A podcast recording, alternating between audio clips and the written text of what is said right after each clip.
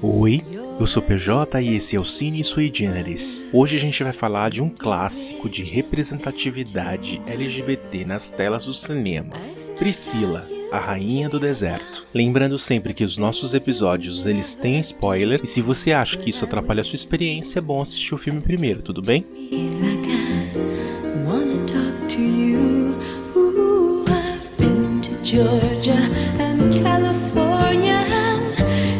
São vários os aspectos que mostram pra gente o quanto vale a pena conferir esse clássico. Pode parecer sem graça o batido tema drag queens no audiovisual, mas é importante lembrar e considerar o contexto histórico da época em que esse filme foi lançado. Priscila, a Rainha do Deserto, chegou aos cinemas em 1994. Não tínhamos RuPaul sendo ovacionada pela audiência heteronormativa na TV.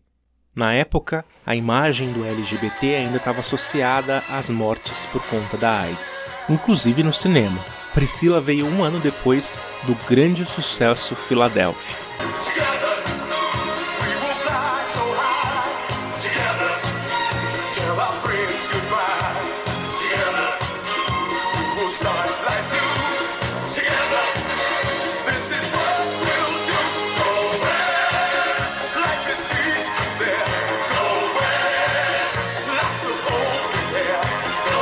Apresentaram um filme solar com três drags coloridas que cruzavam o deserto australiano representa a proposta do filme em trazer cor e alegria a um deserto de cores.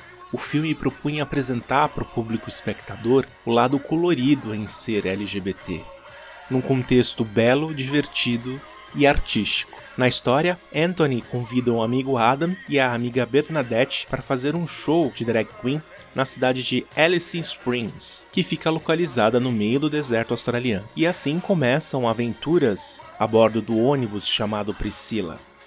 O trio faz performance para diversas qualidades de público, com muito engajamento. Lembre-se, como eu disse, ainda não tínhamos o RuPaul na TV. Tem até uma situação em que o Adam se veste de mulher e a princípio ele convence um grupo de nativos de que ele é uma mulher, sem ter essa pretensão, diga-se de passagem. E quando descobrem que na verdade ele é um homem vestido de mulher, mas como o filme Priscila Rainha do Deserto ele é pautado na diversão, nesse lado colorido, ele não aprofunda nessa questão da violência. Há uma reviravolta onde Bernadette coloca esses rapazes no seu devido lugar. O filme é incrível também porque cada personagem tem a sua personalidade e desmistifica aquela ideia de que todo homem que se veste de mulher é igual um ao outro. Outro ponto interessante é que Bernadette, um dos três amigos, é uma mulher trans. A arte drag, na sua grande maioria, às vezes é feita por homens cis, às vezes homossexuais, às vezes heterossexuais, mas isso não é uma regra. Isso pode passar despercebido por você no filme, mas é importante sinalizar porque drag queens não necessariamente são transexuais e entram na dança com sucessos das divas da disco music.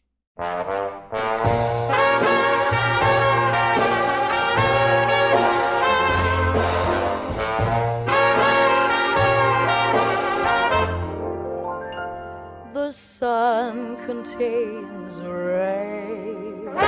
They label vitamin D. O mote principal do filme é essa forma como as três contagiam as pessoas.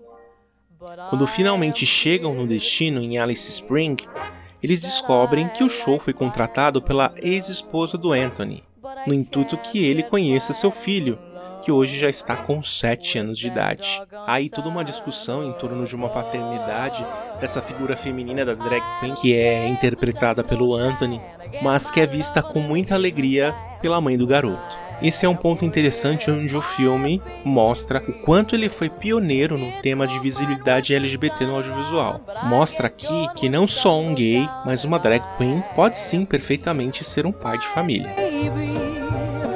That's when we kiss and kiss and kiss and then we kiss some more. Don't ask how many times we kiss at a time like this. Who keeps score? So I don't care if the sun don't shine, I'll get my lovin' in the evening time when I'm with my baby.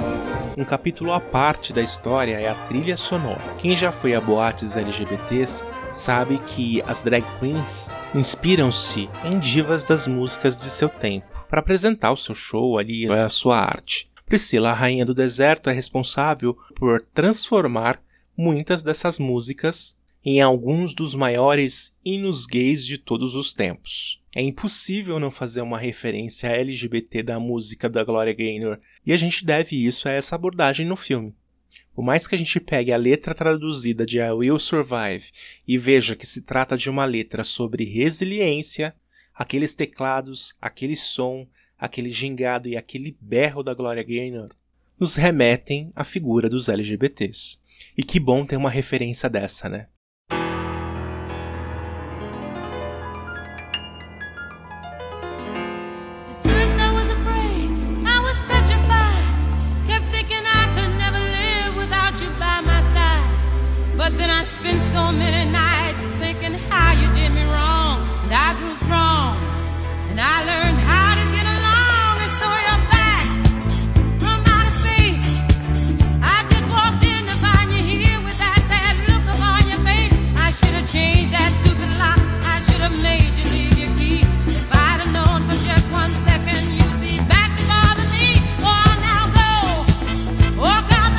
Você assistir Priscila hoje, talvez você não perceba o quanto ele foi um filme importante para a causa LGBT. Mas quando você vê por aí drag queens caindo no gosto do público hétero, lembre-se que Priscila, a Rainha do Deserto, foi o filme que abriu a porta para essas narrativas leves, divertidas e, sobretudo, coloridas.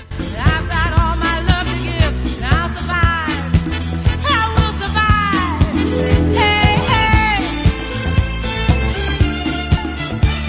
E eu vou ficando por aqui.